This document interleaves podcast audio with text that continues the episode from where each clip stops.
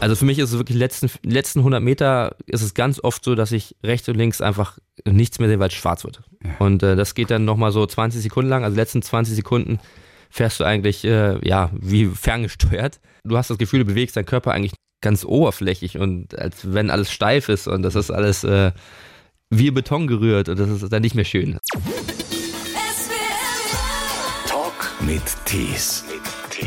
Unsere Kanu-Legende Ronny Raue wurde vor kurzem erst ausgezeichnet als Vorbild beim Sportler des Jahres. Er war 16 Mal Weltmeister, Olympiasieger, insgesamt fünf Medaillen bei sechs Olympischen Spielen. Er war unser Fahnenträger für Deutschland bei der Abschlussfeier in Tokio, wo er auch noch einmal eine Goldmedaille gewonnen hat. Du siehst doch, ich habe die 17 Europameisterschaften und die 67 deutschen Meistertitel, die habe ich schon weggelassen sogar. Das ist völlig korrekt, das ist völlig okay. Wusstest du zu jedem Zeitpunkt, wie viele deutsche Meistertitel du hast? Nein, tatsächlich nicht. Also ähm, das ist auch was, ich mache das aus Leidenschaft und äh, gerade deutsche Meisterschaften macht man eigentlich äh, vorwiegend, wenn man einfach die, die jungen Leute fördern will, die jungen Leute motivieren will und äh, da kommt es nicht darauf an, ob es nur der 40., 45. Titel ist, sondern da ist es einfach wichtig, ja. da zu sein, sich zu zeigen und äh, ja. Kinder und Jugendliche zu motivieren. Also bisher hieß es ja immer noch, all die letzten zehn Jahre, er ist immer noch da. Er ist immer noch da. Jetzt bist du endlich Kanu-Rentner. Ja. Ja, jetzt bist du endlich einer. Was ist für dich dieses Jahr an Weihnachten anders? als die vorhergehenden Weihnachten. Ja, das ist komplett anders, weil normalerweise ähm, bin ich ja in diesem Zeitraum Dezember in, in Florida oder in Übersee ja, irgendwo, weil natürlich, wenn zu Hause die Seen zugefroren sind, müssen wir schauen, dass wir irgendwo trainieren können.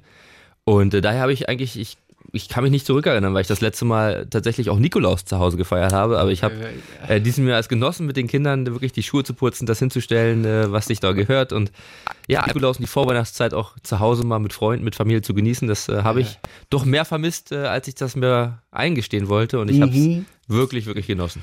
Es gab also nicht mal, sage ich mal, drei Wochen Winterpause, dass man sagt, Mitte Dezember bis Anfang Januar, da seid ihr bei euren Familien und dann geht es wieder voll los mit dem Training. Nee. Nein, leider nicht. Also man sagt nicht umsonst, der Kanute wird im Winter gemacht. Und ähm, richtig, es ist natürlich so, ja, dass wir einfach auch weit weg müssen, wo es warm ist. Ja. Das heißt, es ist nicht mal schnell irgendwie, dass man zurückfliegen kann, äh, ein paar mhm. Tage mit der Familie feiern und zurück, sondern wir haben dann wirklich, klar, Weihnachten zu Hause verbracht, das, dagegen, das schon. Das schon? Okay. Das schon. Nein, nein, das schon. Also das wäre noch schöner.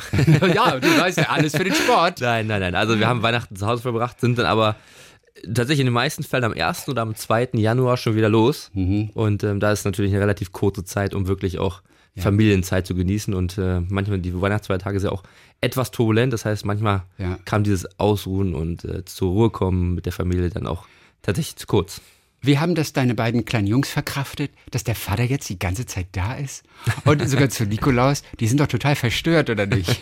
Nein, ich glaube, die genießen das sehr. ja, ähm, also wir haben ja vorher auch, äh, sag ich mal, einen guten Rhythmus gefunden. Die letzten anderthalb Jahre waren schon sehr schwer, das kann man nicht leugnen, ähm, weil ja. einfach es notwendig war, aufgrund von Corona sich im Blasen zu bewegen. Und da ja, war natürlich auch für die Familien ab und zu ähm, ja, ist einfach verboten, in diese Blase mit einzutreten. Und daher waren die Kontaktzeiten, wo ich auch Familie mit ins Trainingslager nehmen konnte mhm, oder mhm. auch zum Wettkampf oder zu solchen Geschichten, das war natürlich alles nicht möglich. Daher ja. waren die letzten eineinhalb Jahre schon schwierig. Aber in der Regel haben wir es immer sehr, sehr gut hingekriegt, dass wir uns auch regelmäßig gesehen haben, dass wir äh, einen guten Mittelweg gefunden haben. Ähm, aber die genießen es natürlich, äh, Papa zu Hause zu haben und mal so das, das ganz alltägliche, normale Leben zu führen. Mit 39. Ja, hast du endlich 40 Jahre inzwischen. 40 sogar. Du bist sogar 40. Ja, ich bin im Oktober 40. Nein, sogar 40. Mit 40 endlich zur Ruhe gekommen. Ähm, mehrfach stand ja die Karriere, ich will nicht sagen auf der Kippe, aber du warst ja natürlich aufgrund des Alters mehrfach kurz vor der Entscheidung, jetzt ist wohl das letzte Rennen, jetzt ist so langsam Schluss. Wie hast du früher über Athleten gedacht, die sozusagen auch hier, wie man sagt immer, im Spätherbst ihre Laufbahn nicht von ihrem Sport lassen wollten? Wie hast du die früher gesehen? Ja, das darf ich gar nicht sagen. Das sag. Weil natürlich habe ich mich darüber oftmals auch lustig gemacht und äh, fand das immer total kurios und habe gesagt, das würde mir nie passieren und das so werde ich nie. Aber ja. es ist halt, äh, ja, manchmal kann man sich das gar nicht aussuchen, weil die Leidenschaft, die brennt in einem dann. Mhm. Und ähm, ja, auch, wie schon gesagt, ich habe natürlich nach jedem Olympischen Spielen habe ich mir Gedanken gemacht und mhm. mir war bewusst, dass das Alter eigentlich entsprechend ist, auch seine Karriere dann irgendwann mal zu beenden. Ja. Und gerade nach Rio war für mich eigentlich schon ein Abschluss wie nach Drehbuch. Ähm, aber wie gesagt, wenn man dann so in sich geht und merkt, das Feuer brennt einfach noch viel zu sehr, man ist noch gut in Form, ja. und man hat Aussichten auf vielleicht noch eine olympische Medaille, mhm. dann war es einfach viel zu schwer zu sagen, nein, das mache ich jetzt nicht. Und ähm, ja, wie gesagt, deswegen ging es leider noch, was ist leider, deswegen ging es noch weiter. Die Haare hast du aber weiterhin ganz kurz. Weil ja. du einfach weiterhin auf 30 geschätzt wirst, ne? Weil ich nicht viele Optionen habe. Ach so, ich dachte, ich, ich dachte das ist jetzt freiwillig. Nein, also es ist schon sehr, sehr kurz, aber ähm, ja. ich habe äh, tatsächlich im Laufe der Jahre etwas Haar verloren. es war ein Bilderbuchjahr. Dein letztes als, als Leistungssportler, auf jeden Fall. Ein unglaubliches 2021. Und jetzt fällst du ja erstmal in, naja, in so ein, zumindest in ungewohntes, leeres Territorium, wo plötzlich viel Zeit ist für andere Sachen. Wenn wir uns den Körper anschauen, was musst du umstellen, damit du einfach diesen Körper an diese weniger Aktivität gewöhnst? Denn der war es gewohnt, Kalorien zu verbrauchen ohne Ende. Also es ist schon so, dass ich eigentlich fast ein bis zwei Jahre abtrainieren muss. Und abtrainieren ein. heißt nicht nur ein bisschen Sport zu machen, sondern das heißt schon auch so 70 Prozent äh, von meinem normalen Trainingsumsatz oh. noch zu machen. Natürlich dann reduzierend irgendwann. Aber mein Herz ist natürlich, ich habe 25 Jahre Leistungssport gemacht, mein Herz ist natürlich dementsprechend in einer Größe, ähm, die nicht unbedingt normal ist. Und wie, wie sehr vergrößert sich so ein Herz, so ein Leistungssport? Ja, das kann man jetzt in Prozent schwer sagen, aber das ist gerade aufgrund meiner Disziplin, also es ist ja so eine Mischmasch zwischen Sprint und, und Ausdauer, mhm, mhm. ähm, wo auch sehr submaximale Kräfte gefordert sind. Das heißt, ähm, das ist schon sehr an Pumpleistung gewöhnt und da ja. muss man natürlich auch vorsichtig sein, das muss man ganz klar sagen. Wenn man jetzt ganz die Sache zurück auf Null fahren würde, ja, ja. dann würde der Körper schon auch Probleme kriegen. Und äh, ich muss mir jetzt auch gerade eingestehen, ich hatte viel zu tun, ich hatte viel Termine, habe viel mhm. zu wenig Sport gemacht die letzten vier Monate, so lange wie noch nie. Und ich merke jetzt tatsächlich an meinem Herz-Kreislauf-System, dass, äh, dass ich was machen muss und dass ich wieder mehr machen muss. Also wie gesagt. Woran merkst du das? Kurzatmigkeit ja, ich hab, oder was? Nein, ich habe einfach wirklich Kreislaufprobleme. Also ich habe dann okay. äh, mhm. Sehstörungen, Kopfschmerzen, mhm. solche Geschichten kommen dann. Und ja, wie gesagt, da kriegt man schon so ein bisschen den, die Ermahnung hinten auch, ne? Ja, Kommt schon, als wenn er mit dem Stock hinter dir steht und sagt, du musst jetzt was machen. Aber ich, normalerweise mache ich gerne Sport und mir fällt es gar nicht so schwer, aber 70 Prozent ist schon noch Menge. Also wenn man aber davon ausgeht. Du müsstest, ja eben. Wie viel müsstest also, du eigentlich ja, machen? Drei, vier Stunden ja, jeden Tag? Also heute drei, noch? drei Stunden würden es oh. sein, wahrscheinlich, ja. Ah, und wie viel schaffst du? Im Moment nicht viel. Also so eine Stunde, anderthalb Stunden versuche ich zu machen. Ähm, das muss ich irgendwie noch ausbauen. Wie gesagt, im Moment habe ich einfach so viel zu tun und ich genieße das auch total, ja. andere Sachen mal zu machen und andere Sachen zu tun zu haben ähm, dass ich einfach auch vergesse, Sport zu machen. Aber man muss lernen, und das ist der Unterschied, ähm, sich einfach Zeit zu nehmen jetzt für Sport. Also vorher war das ganz klar geregelt, war nicht äh, zum Training gehe, da war um 8 Uhr klar, fängt das Training an, das geht dann ja. bis, bis nachmittags und dann bleibt nicht viel Zeit für andere Dinge. Und nur ist es so, ich mache viele andere Dinge und muss mir wirklich in meinen Kalender schreiben, das ist äh, heute diese anderthalb bis zwei Stunden Sport, die ich auch machen möchte, sonst ist der Platz auch wieder belegt. Daher okay. ist für mich ein Umlernen angesagt und äh, Aber die ja, musst du machen, deine dabei. Familie muss dich antreiben, auch im eigenen Interesse sonst kriegst du wieder einen Kreislaufkollaps. Ja, ich mache das ja auch. Kreislaufkollaps habe ich ja noch nicht bekommen. Äh, nicht, also nur, nur ich, schwachen ich, ich, merke, ich merke, man ist ja da als Sportler auch sehr feinfühlig. Mhm, okay. ähm, und äh, ich merke okay. schon, dass da was passiert in meinem Körper, was, was geändert werden muss. Und äh, ja. ich habe ja das Glück, dass meine Kinder sehr aktiv sind. Also ähm, okay. natürlich zu dem Sport, den ich sonst noch so mache, ja. mache ich natürlich auch viele Sachen mit meinen Kindern und da zähle ich das Mountainbiken durch den Wald mit meinem Sohn gar nicht mit dazu, obwohl das auch Perfekt. Mhm. schweißtreibend ist inzwischen. Äh, ja, gut, aber ähm, du musst daher, immer noch ein bisschen auf die Bremse genau, treten, damit der Kleine mitkommt. Ich will damit sagen, also das Ups. ist ja schon, schon auch ähm, was, was ich gerne mache. Ich bewege mich ja, einfach gerne und da fällt es mir auch einfach. Habt ihr einen Hund? Nein. Der wäre wär natürlich gut. Da müsstest du raus. Du wärst immer derjenige, der raus muss. So, Ronny, geh du bitte raus. Du hast heute noch nicht trainiert.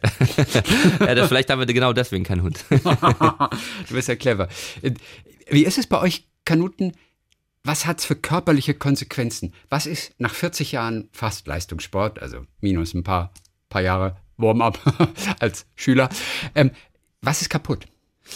Also bei, ja, also bei anderen, ich, ich muss sagen, Fußballer, sind natürlich kaputt. Also da, wirklich, die stehen auf, da sind die Schmerzen. Ich habe mit Alina Rotterfocken vor einiger Zeit gesprochen. Ja. Ich glaube, bei dir ist alles kaputt, sagt sie. Da, da ist gar nichts mehr intakt.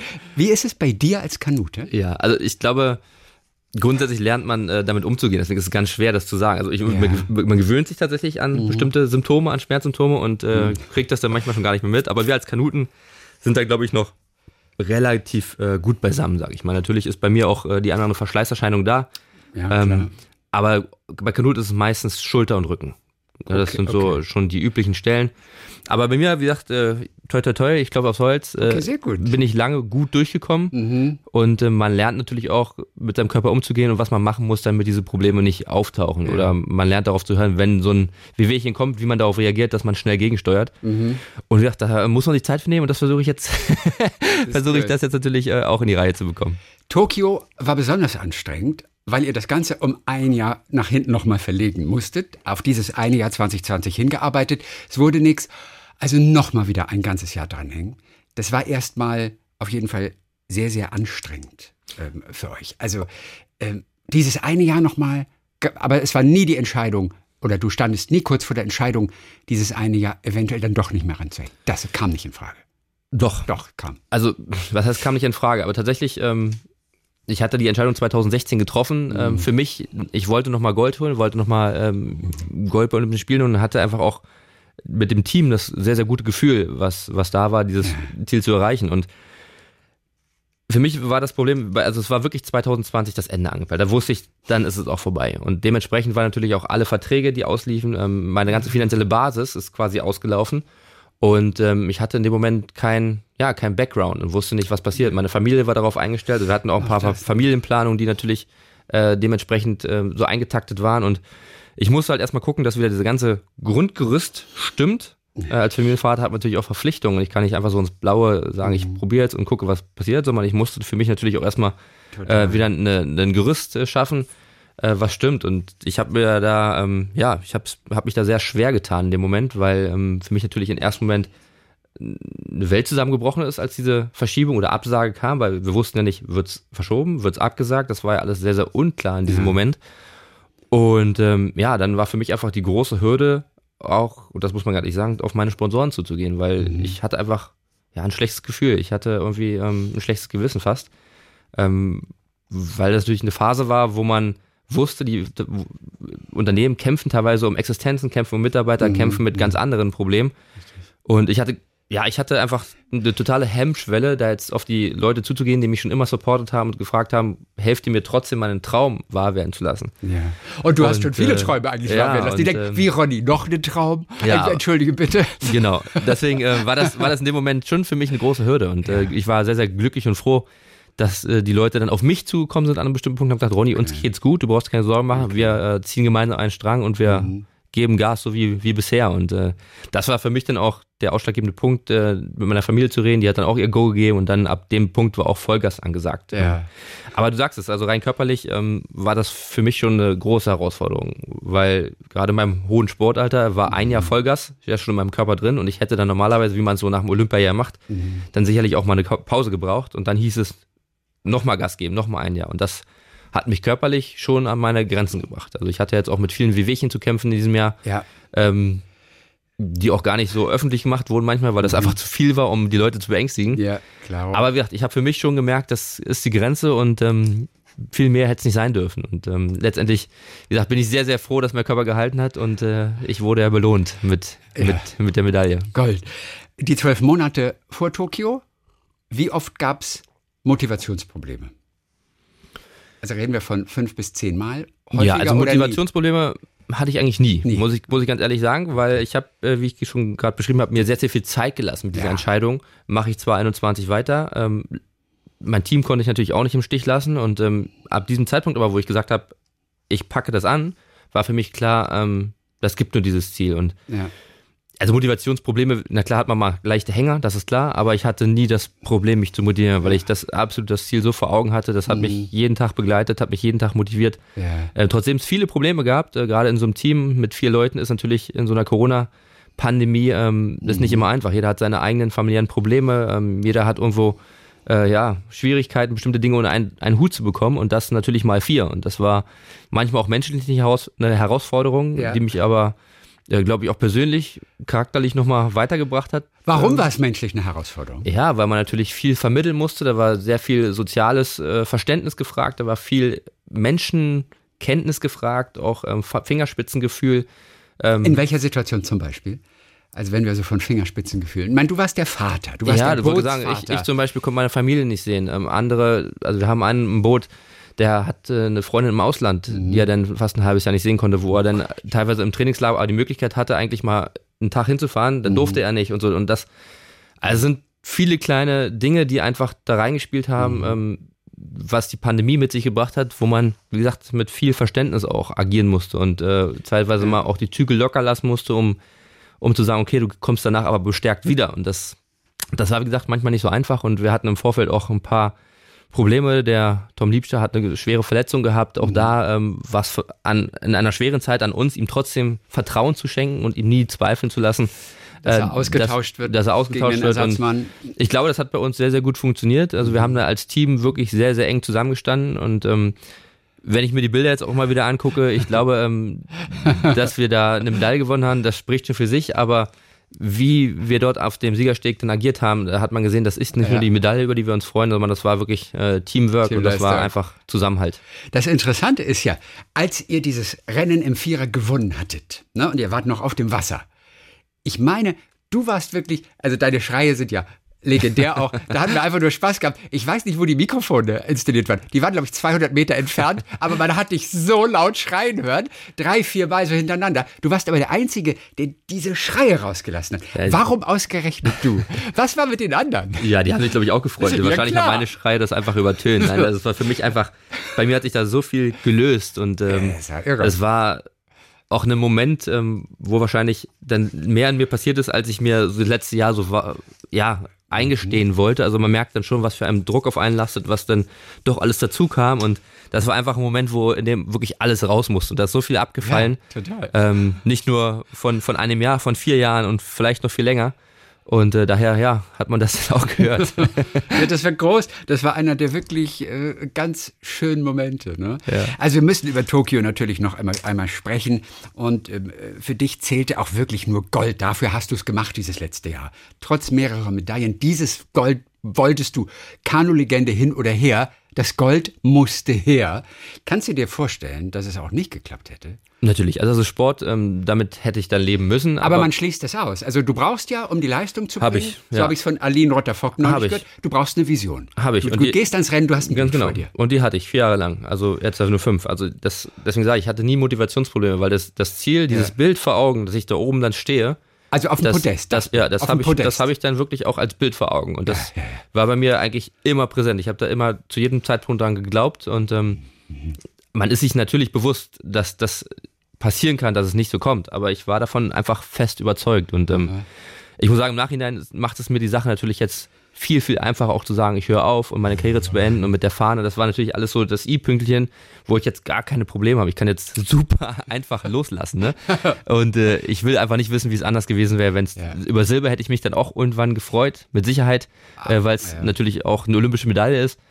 Aber ich glaube, die Sache äh, macht das jetzt sehr, sehr rund und für mhm. mich sehr, sehr einfach, äh, mit den Sachen umzugehen. Ja. Und äh, deswegen bin ich sehr, sehr dankbar, auch aus diesem Grund, dass es dann doch geklappt hat.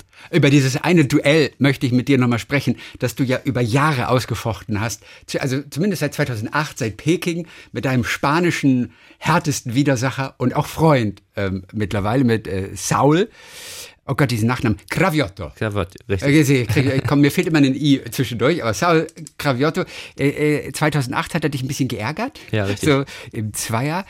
Du warst acht Jahre lang ungeschlagen. Mhm. Dann kommt dieses Finale in Peking um olympisches Gold. Ihr wart acht Jahre ungeschlagen. Dann wurde es nichts mit dem Sieg. Wie schwer war es? Das Verlieren wieder lernen zu müssen. Plötzlich. Ihr wart acht Jahre ungeschlagen. Wir waren acht Jahre die ungeschlagen. Gold, die goldene genau. hattest du eingeplant. Die hattest du eigentlich visualisiert. Ja, auch da hatten Sie wir die Vision, natürlich. natürlich. Und, und das klar. war ähm, natürlich ein hoher Druck, der auf uns gelastet ist. Nicht nur den Druck, den wir uns selber erzeugt haben, sondern äh, das haben eigentlich alle so eingeplant. Aber so ist Sport. Und im Finale haben wir dann leider, und das war das Ärgerliche, um wirklich um ein paar Zentimeter nur verloren. Und es sind immer ein paar Zentimeter. Ja, und das äh, hat natürlich im ersten Moment sehr, sehr wehgetan. Das, äh, da habe ich lange dran geknabbert. Das konnten okay. viele nicht verstehen, so von außen natürlich, warum man sich über Sil Silber so ärgert in dem Moment. Aber das ist einfach die Vorgeschichte, die es ausgemacht hat. Aber ich bin im Nachhinein, das sage ich ganz ehrlich, sehr, sehr dankbar für diese Silbermedaille, weil mhm. ich sehr, sehr viel daraus gelernt habe. Und ich glaube, ich habe äh, mehr charakterlich davon gezerrt, als wenn ich wahrscheinlich dort eine Goldmedaille gewonnen hätte. Und daher weiß man manchmal auch immer nicht, wofür es gut war. Und ähm, wahrscheinlich ja. hätte ich, wenn ich dort Gold gewonnen hätte, ähm, würde ich jetzt nicht hier sitzen und mit dir über Tokio reden. Das stimmt. Wer weiß, dann hättest du schon vor vier Vielleicht Richtig. auch vor acht Jahren aufgehört. Vielleicht. Vielleicht sogar das, ne? Okay, du bist dankbar im Nachhinein auf jeden Fall. Du kannst dich auch über Bronze freuen, auf jeden Fall. Auch das, Sehr wissen, auch das wissen wir. Sehr sogar. Äh, da ging es dann weiter 2016 in Rio. Ähm, unglaublich äh, äh, toller Moment. Und auch da wolltest du natürlich die Karriere beenden. Genauso wie Saul. Ihr beide wolltet es beenden. Ihr beide wolltet zum Schluss nochmal, idealerweise, äh, nochmal Gold. Der Sprint war das 200 Meter. Und dann hat er erstmal die Bronzene für sich äh, äh, bekommen. Und das Foto, das hat dann aber nochmal gezeigt, dass ihr beide gleich war. Und dieser Moment, das war ja fast der zweitschönste Moment, oder? In deiner Karriere. Wie erinnerst du diese Sekunden, als du plötzlich raffst, äh, wie das Foto zeigt, ich war genauso wie er, auf gleicher Höhe? Ja, es war für mich äh, super dramatisch und sehr, sehr emotional, weil für mich war auch klar, ähm, ich dachte ja zu dem Zeitpunkt, das wird mein letztes Rennen. Das ja. war in meinem Kopf so abprogrammiert und ähm, ich hatte vorher den, den Zweier, wo ich eigentlich mich spezialisiert hatte drauf und das war eigentlich unsere eingeplante Medaille. Und das ist, da haben wir leider sehr viel Pech gehabt, sind knapp mhm. Vierter geworden. Und der Einer, der war eigentlich für mich, äh, ja, war eigentlich nur so ein Sahnehäubchen, das man mir mitgeben wollte, um, mhm. um mich nochmal zu krönen, sage ich mal am Ende. Und da war gar nicht klar, ähm, dass ich überhaupt eine Medaille hole. Und ähm, ich habe mich dann aber so reingesteigert und äh, es war auch klar, dass es Sauls letztes Rennen werden sollte. Und ja. wir sind dann tatsächlich auch nebeneinander gefahren. Und ähm, ja, dann sind wir durchs Ziel. Ich habe auf die Anzeigetafel geguckt und habe mich, meinen Namen auf Platz 4 gesehen. Und dann war für mich natürlich eine Welt zusammengebrochen, weil ich dachte, ich wollte mich gerne nochmal mit einer Medaille verabschieden. Und äh, ja, habe eigentlich auf dem Steg gelegen und äh, geheult, wie immer. Ja. und dann ähm, dann hat mein Trainer irgendwann im Hintergrund nur äh, geschrien und ich habe zu ihm hochgeguckt und er hat mir die drei gezeigt. Und in dem Moment habe ich halt hochgeguckt, äh, habe auf die Anzeigetafel geguckt und dann ist es umgesprungen und es war ein totes Rennen. Also das Zielfoto hat dann ergeben, dass wir wirklich absolut zeitgleich waren. Und das war natürlich für uns beide ein sehr äh, rührender Moment, dass wir nach so langen Konkurrenz äh, natürlich mit unserem Hauptkonkurrenten und Freund dann äh, gleichzeitig äh, zusammen auf dem Treppchen stehen durften. Ja. Und ähm, das hat uns natürlich auch näher zusammengebracht. Ähm, aber man kann da auch wieder sehen, was der Sport auch für Kraft und für Wirkung hat. Bitte. Und daher sind wir ähm, ja bis heute befreundet und auch nach dem Olympischen Finale in Tokio, wo wir an Kopf kam Kopf äh, gekämpft haben, mehrere Jahre lang im Duell, ja. ähm, haben wir, glaube ich, hätten wir uns beide beides gegönnt. Und ähm, okay. das ist das, was, glaube ich, was zählt. Habt ihr noch Kontakt? Ja, also ab und aktuell, an. Ihr schreibt ab und zu mal. Wo wohnt er? Madrid, Barcelona? Madrid, ja. Er wohnt in Madrid. Okay, gut. Genau. Werden sich die Familien irgendwann mal besuchen? Das weiß ich nicht. Also das Oder ist, verläuft äh, es so im Das ist tatsächlich ein bisschen schwer, weil er spricht kein Englisch. Ah, ja, okay. äh, ganz, ganz äh, schwierig. Aber wenn seine Frau dabei ist, sie übersetzt immer. Okay. Ah. ähm, aber es wird sicherlich irgendwann mal passieren, dass wir ähm, vielleicht mit ein bisschen Abstand ähm, uns mal wieder sehen. Er macht jetzt auch noch weiter, hat er mir gesagt. Er macht weiter. Er nutzt die Chance und äh, hofft nochmal am Vierer ja klar, du hast ihm die goldene versaut. Natürlich macht er weiter. Zu können und äh, hofft, dass der Vierer dann schlagbar ist, wenn ich nicht mehr drin sitze. Ja. Und ja, also ich bin gespannt. Äh, mein Ziel ist es dann in Paris letztendlich auch live dabei zu sein und das Spektakel Aha. mal von der anderen Seite zu sehen. Und äh, ja. äh, da bin ich sehr gespannt, was da passiert. Als ihr zusammen da auf dem dritten Podestplatz standet, da wusstet ihr beide noch nicht, dass es weitergeht. Ne? Nein. Also beide hatten den Entschluss gefasst, wir hören auf. Und wie hast du erfahren, dass der auch weitermacht? Der Hund, das wäre schön gewesen, wenn er aufgehört hätte, oder? Harter Konkurrent. Nein, also ich finde, das, das war eigentlich alles genau richtig. Und ich finde auch, das olympische Rennen in Tokio war genau richtig. Es war ein ganz, ganz enges Finale. Aber es war den Spaniern einfach auch würdig. Äh, die haben uns vier Jahre lang wirklich in einem Duell Parole geboten und mhm, es wäre schade gewesen, wenn das äh, deutlich gewesen wäre. Und so haben wir wirklich eine großartige Show geliefert und es war ein spannendes Rennen und äh, niemand braucht sich, sag ich mal, da äh, irgendwie unter den Scheffel stellen, sondern das mhm. war wirklich eines olympischen Finales würdig. Und da bin ich auch froh, dass Saul weitergemacht hat, weil ohne ihn wäre es äh, wahrscheinlich auch kein so ein spannendes Duell gewesen. Auch die mhm. Geschichte wäre eine andere gewesen. Ja, klar. Und, äh, aber letztendlich hat ihn dasselbe getrieben wie mich. Also die olympische Distanz wurde ja geändert. Das war das Spannende. Deswegen ist ja. meine Entscheidung überhaupt zustande gekommen. Die 1000 war, war genau. eigentlich immer das Ding für den Vierer auch, auch für Genau, euch. das war ja eigentlich auf die doppelte Distanz. Dann haben sie es ja. geändert auf die 500 Meter. Und das kam mir natürlich als schnellkräftigen Sprinter ja. äh, sehr, sehr entgegen. Was einen Riesenunterschied ähm, macht. Das macht würden ja viele gar nicht verstehen. Ja, wieso ist doch nur die halbe Distanz? Ist doch super. Nein, das macht einen Riesenunterschied. Tatsächlich auch im Vierer, weil natürlich die Geschwindigkeit eine viel höhere ist. Das heißt, man mhm. Äh, viel, viel schnellkräftiger sein. Ja. Und ähm, ja, das war für mich einfach so reizvoll, dass wir beide gesagt haben, offensichtlich, äh, wir versuchen das.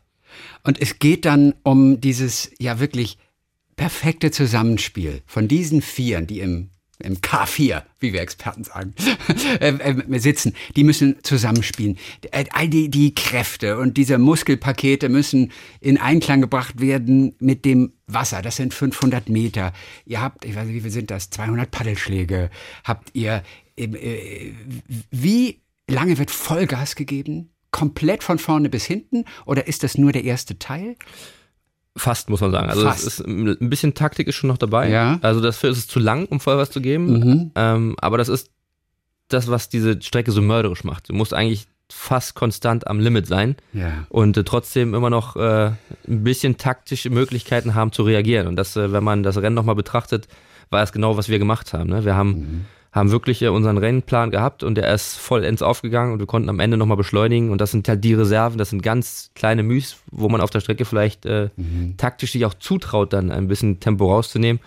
Ähm, aber schwierig, die Schwierigkeit ist einfach so ein Boot anzuschieben. Das wiegt ja dann mit Menschen schon auch fast 450 Kilo. Wow. Und ähm, Ja klar, vier Personen. also viel, zwischen 400 und 450, jetzt kommt nur noch Ja. an, natürlich, wer drin sitzt. Ja. Ähm, aber so viel Masse musst du natürlich erstmal beschleunigen. Und das ist das, äh, worauf es ankommt und was die guten Teams sehr gut können und die etwas schlechteren, schlechten will ich sagen, die etwas langsameren, Ja, ja, mehr Probleme mit haben. Und dann das aber, die Geschwindigkeit zu halten, das ist die Kunst dabei. Müsst ihr aufs Gewicht achten? Also jeder einzelne von euch? Unbedingt Hab, habt ihr ein. Idealgewicht, das ins Boot gebracht wird? Ja, also fürs Boot nicht unbedingt, aber jeder hat natürlich sein persönliches Idealgewicht. Das Ja. Mhm. Last-Kraft-Verhältnis ist sehr äh, von, von Bedeutung, weil natürlich jedes Kilo, was oberf überflüssig im Boot sitzt, muss man auch anschieben, wie gesagt. Und ähm, Mhm. deswegen versucht man natürlich schon, äh, so wenig wie möglich zu wiegen, aber dementsprechend auch ähm, genug Muskelmasse zu haben, um, das, Okay. um das bewegen zu können. Nach wie viel Metern schießt das Laktat ins Blut? Weil dann wird es schmerzhaft. Nach wie viel Metern ist das? Nach 100. Nach 100 von Also 500. genau, also man sagt so, man sagt so eigentlich nach 17 Sekunden geht's los. Und die letzten 400 Meter, tut es einfach nur weh? Ja, also Oder gibt es ich bin ja schon verschiedene Disziplinen gefahren und ich muss sagen, das 500 Meter Viererrennen ist das härteste, was Das es gibt, weil ähm, also für mich ist es wirklich die letzten letzten 100 Meter ist es ganz oft so, dass ich rechts und links einfach nichts mehr sehe, weil es schwarz wird. Ja. Und äh, das geht dann nochmal so 20 Sekunden lang, also die letzten 20 Sekunden fährst du eigentlich äh, ja wie ferngesteuert. Und äh, ja, das ist ja das, was wir dann wirklich im täglichen Training. Üben. Oh, ich was trinken. ja, trink mal. Du kommst ja ohne Wasser nicht aus. Nee, richtig. genau, was wir im täglichen Training üben, dass halt Ja. dieser Moment so weit wie möglich herausgezögert wird. Boah, Wahnsinn, echt. Also dann siehst du erstmal nichts. Du siehst auch nicht, ob du eventuell den Tick vorm Gegner bist, im Ziel. Siehst du das? Doch, das Im sieht man schon. Das sieht man schon.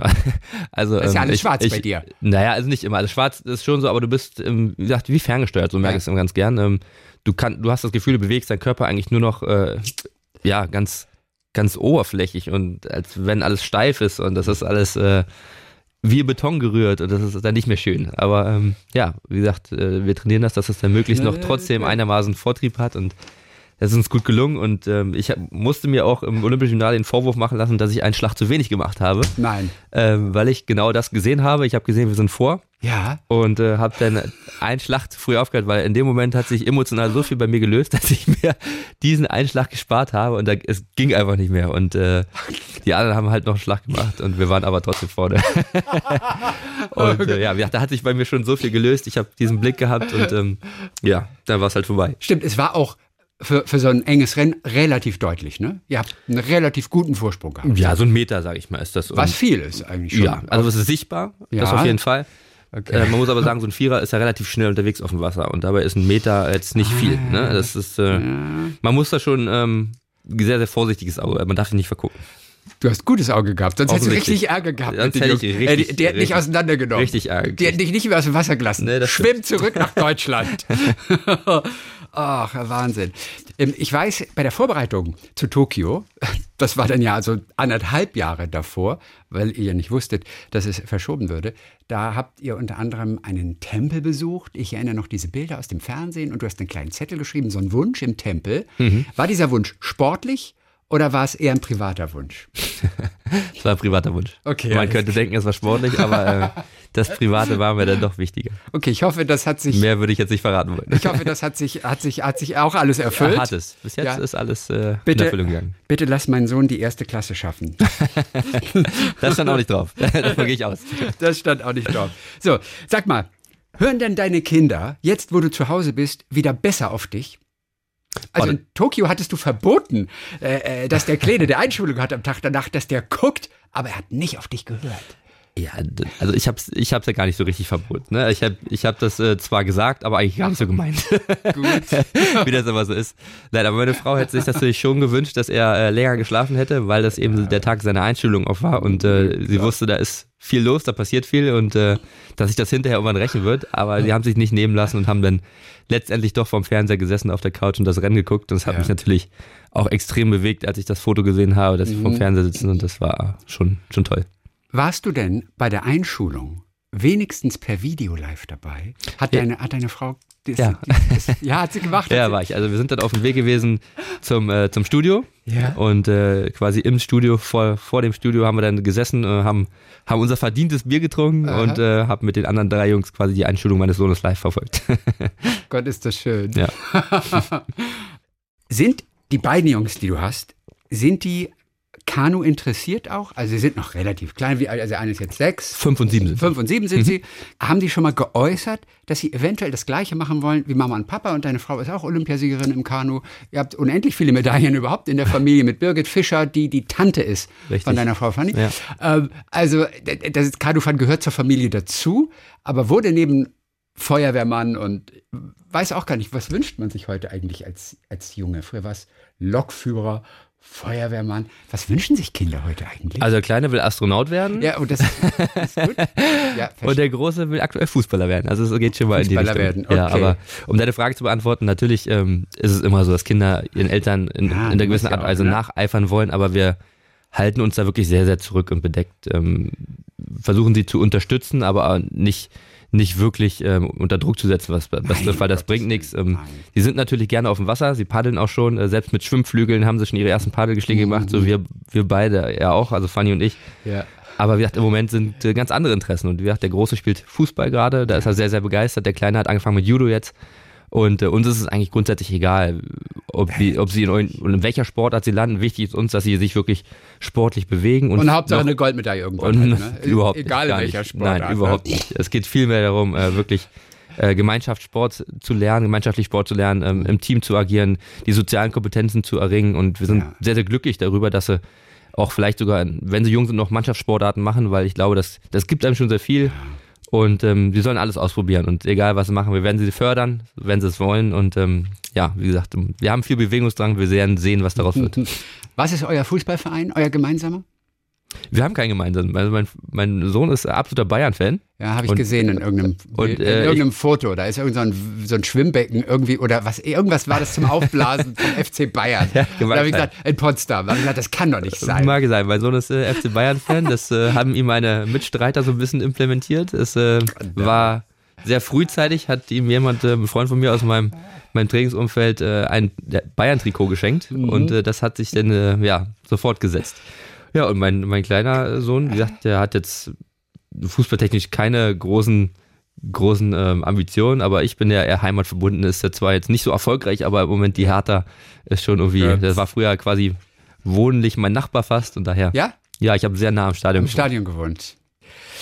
Also zum Kanufahren noch mal so die, die, die, die allerletzten Dinge, um dich als Kanu-Typen noch mal zu verstehen. Also bei dir war es ja auch immer so, dass du auch ständig immer nach neuen Konzepten gesucht hast, nach neuen Möglichkeiten, wie du dich entwickeln kannst. Was kam da zum Beispiel auf dem Weg? Wir wissen ja gar nicht, wie, wie speziell das ist, woran man auch wirklich feilen kann. Hm. Was waren so kleine Schritte, die du dann auch wirklich nach vorne gemacht hast, weil du etwas Neues gefunden hattest, was funktioniert für dich? Zum Beispiel, was kann das sein? Also erstmal, für mich war sehr, sehr wertvoll. Ich glaube, das ist auch der Grund gewesen, warum ich überhaupt so lange dabei geblieben bin, dass genau. sehr oft unsere olympischen Disziplinen geändert wurden in den letzten 20 Jahren. Und das hat mich teilweise herausgefordert oder dazu gezwungen, mhm. ähm, mhm. mich einfach neu zu erfinden. Das heißt, ich musste dann auf einmal eine andere Strecke bekleiden, das war wieder eine andere Belastungszeiten und so weiter. Und ähm, speziell als der Umstieg auf die 200 Meter kam, da gab es in Deutschland einfach überhaupt gar keine Idee, auch von den Wissenschaftlern her, wie man das trainiert. Und so. da äh, fand ich es total spannend, mich selber auszuprobieren, äh, zu gucken, was tut mir gut im Training, ähm, was schlägt wie an und das gemeinsam mit meinem Trainer zu erarbeiten, das hat mich extrem nach vorne gepeitscht und hat mir viel auch gezeigt, wie ich mit meinem Körper umzugehen habe. Und mhm. ähm, ich konnte irgendwann sehr, sehr gut einschätzen oder hatte sehr, sehr viele Ideen, ähm, die dann letztendlich funktioniert haben, wie man an Belastung anders gestalten muss, um letztendlich für einen Wettkampf einen Vorteil zu haben. Und, und, und wie zum Beispiel? Was, was, es geht zum Beispiel um Intervalltraining. Also wir haben irgendwann sehr, sehr harte Intervalltraining in, in, eingeführt. Ja. Das haben wir vorher so nicht unbedingt gemacht. Das war, mhm. sag ich mal, wir haben ja ein Konzept, was sehr sag ich mal, aus dem Ostsystem noch äh, überliefert wurde, was sehr, sehr gut funktioniert, mhm. das muss man schon sagen, aber hat halt nicht für diese 200 Meter funktioniert, ja. für diese kurzen Welche Intervalle waren das zum Beispiel? Was Immer ganz kurze, harte Intervalle. Also es sind so 20 Sekunden und das aber wirklich absoluter Anschlag und dann bis man wirklich fast umfällt. Und das ist genau das, was man trainieren muss, um am Ende diesen 100 ja. Meter, für die ich vorhin beschrieben habe, zu überstehen. Und das klingt logisch. Das ist eine so eine Sache, die haben wir für uns erst herausfinden müssen, mhm. haben natürlich auch mal, und das hat auch Spaß gemacht, ähm, ja. auch mal rechts und links gucken müssen an andere Sportarten. Ähm, da war Eisschnelllauf zum Beispiel. Ah. Ähm, tatsächlich auch ein Thema, weil das auch eine zyklische Sportart ist, die auch in so einen Belastungszeiten auch agiert hat. Ja. Ähm, also gab es ein paar Beispiele, wo man auch, äh, ja, wie gesagt, auch mal sich ein bisschen öffnen musste. Und ähm, das hat sehr viel Spaß gemacht. Ich glaube, das war einfach auch einer der Gründe, warum ich so lange dabei geblieben bin und warum mich der Sport in jung und frisch gehalten hat. Viele ahnen ja gar nicht, an was für kleinen Feinheiten man basteln kann. Also beim Schwimmern, ja. da kapieren wir, dass irgendwie der Anzug keine Ahnung, noch enger an der Haut sitzen soll, dann gibt es noch Mini-Mühe-Widerstand und man gleitet anders durchs Wasser das sind so, oder ein anderes Material, was auch nur minimal besser durchs Wasser gleitet. Da können wir es ein bisschen nachvollziehen. Bei euch war es zum Beispiel äh, äh Trainingsänderungen, das ist ganz klar. Was gibt es sonst noch alles an Technik, was bei euch gemessen wird? Ich erinnere mich an einen Film, das ist so ein Schiffsversuchsanstalt in Potsdam. Das ist ein langer Wasserkanal, der ist überdacht, ein riesenlanges Gebäude. Mhm. Irre. Und da wird aber gemessen auf Teufel komm raus.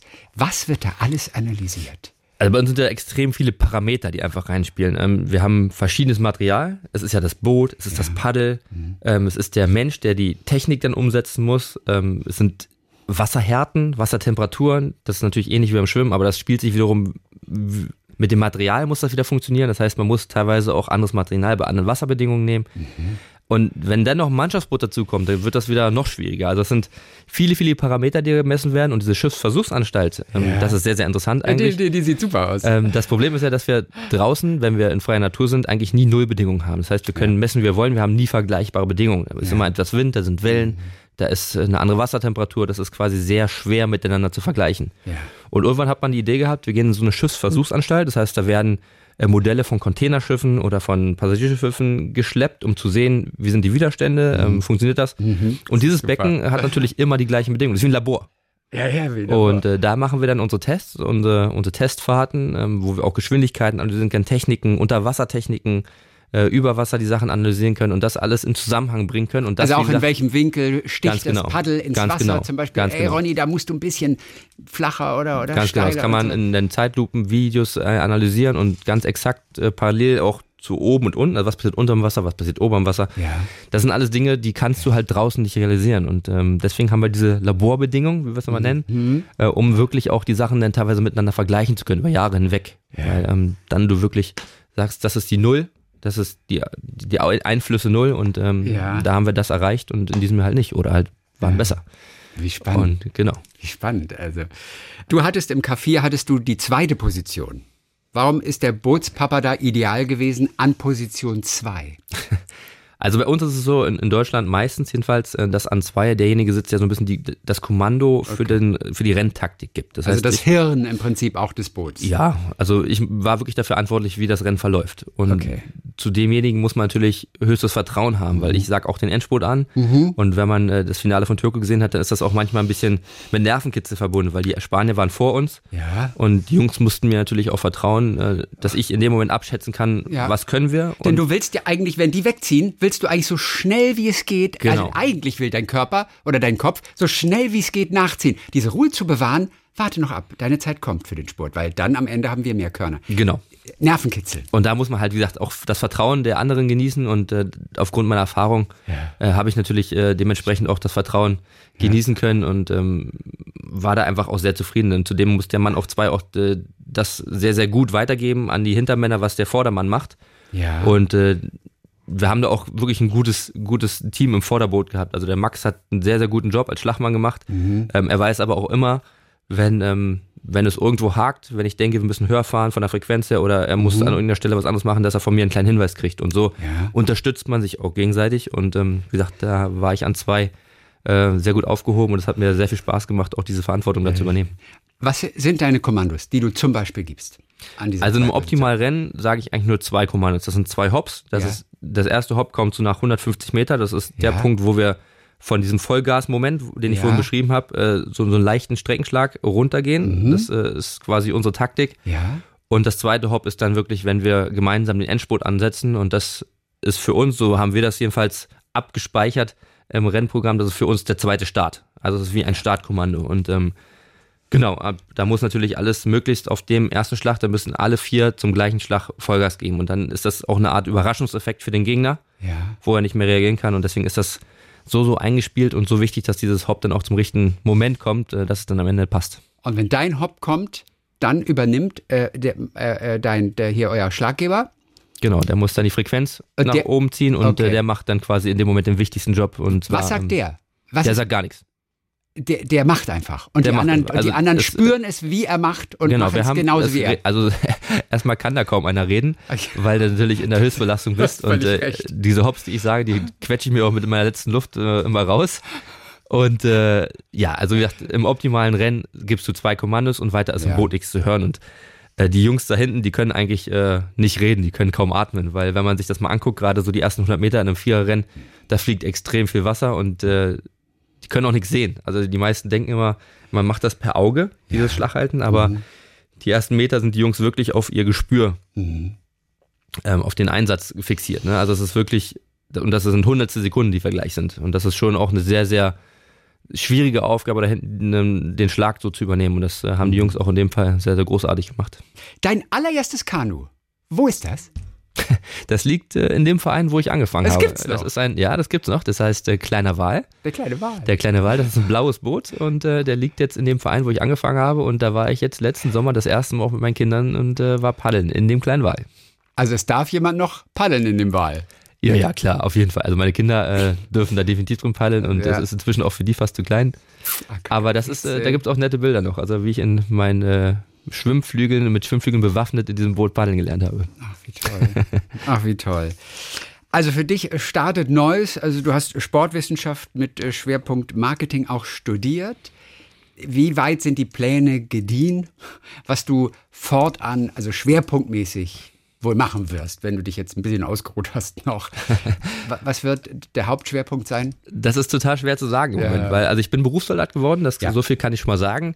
Ähm, aber auch da ist es noch nicht. Ähm, aber du musst nicht in die Kaserne gerade. Du bist ja freigestellt noch. Im Moment bin ich noch Sportsoldat, richtig? Aber, aber ähm, bald nicht mehr? Irgendwann, also im Moment werden die Pläne geschmiedet, was mit mir dann genau passiert. Äh, okay. Wir haben da verschiedene Ideen, äh, wo es hingehen soll. Fakt ist, dass natürlich auch die Bundeswehr versucht, meine Expertise als Sportler mhm. weiter zu nutzen. Und es gibt ja. jetzt äh, verschiedene Ideen, ja. wo es hinlaufen könnte. Und ähm, ja, da sind wir gerade dabei, okay. uns da zu sortieren. Aber auch äh, neben dieser beruflichen Perspektive als äh, Soldat habe ich viele Projekte angefangen gerade und ja. ähm, ich genieße es irgendwie gerade, alles auszuprobieren. Es ist viel zu viel, was ich gerade mache, deswegen habe ich auch wirklich gar keine Zeit. Aber was äh, probierst du zum Beispiel aus? Ähm, ich tatsächlich, äh, auch in der Ernährungsbranche habe ich ja. gerade ein paar Sachen angefangen, mhm. äh, versuche auch da für Kinder und, mhm. und Familien einfach ähm, ja, was zu kreieren, was, was gut tut, sage ich mal. Und mit dem man auch Geld verdient natürlich. Muss ja, ja letztendlich muss ja, aber ich bin Punkt da auch kommen. Idealist und äh, mir ja. ist es einfach wichtig, ähm, Dinge auch zu bearbeiten, wo ich denke, dass es Potenzial gibt. Und mhm.